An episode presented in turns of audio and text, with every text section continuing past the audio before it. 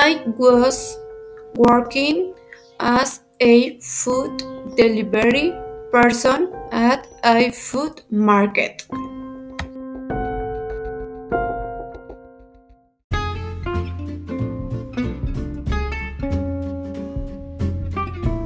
I was living in Zumpango for almost 10 years of my life.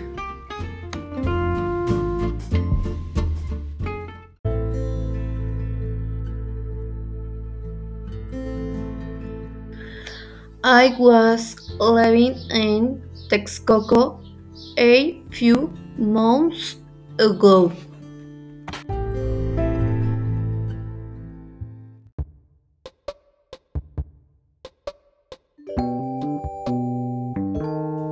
I was talking to my sister every day that in January.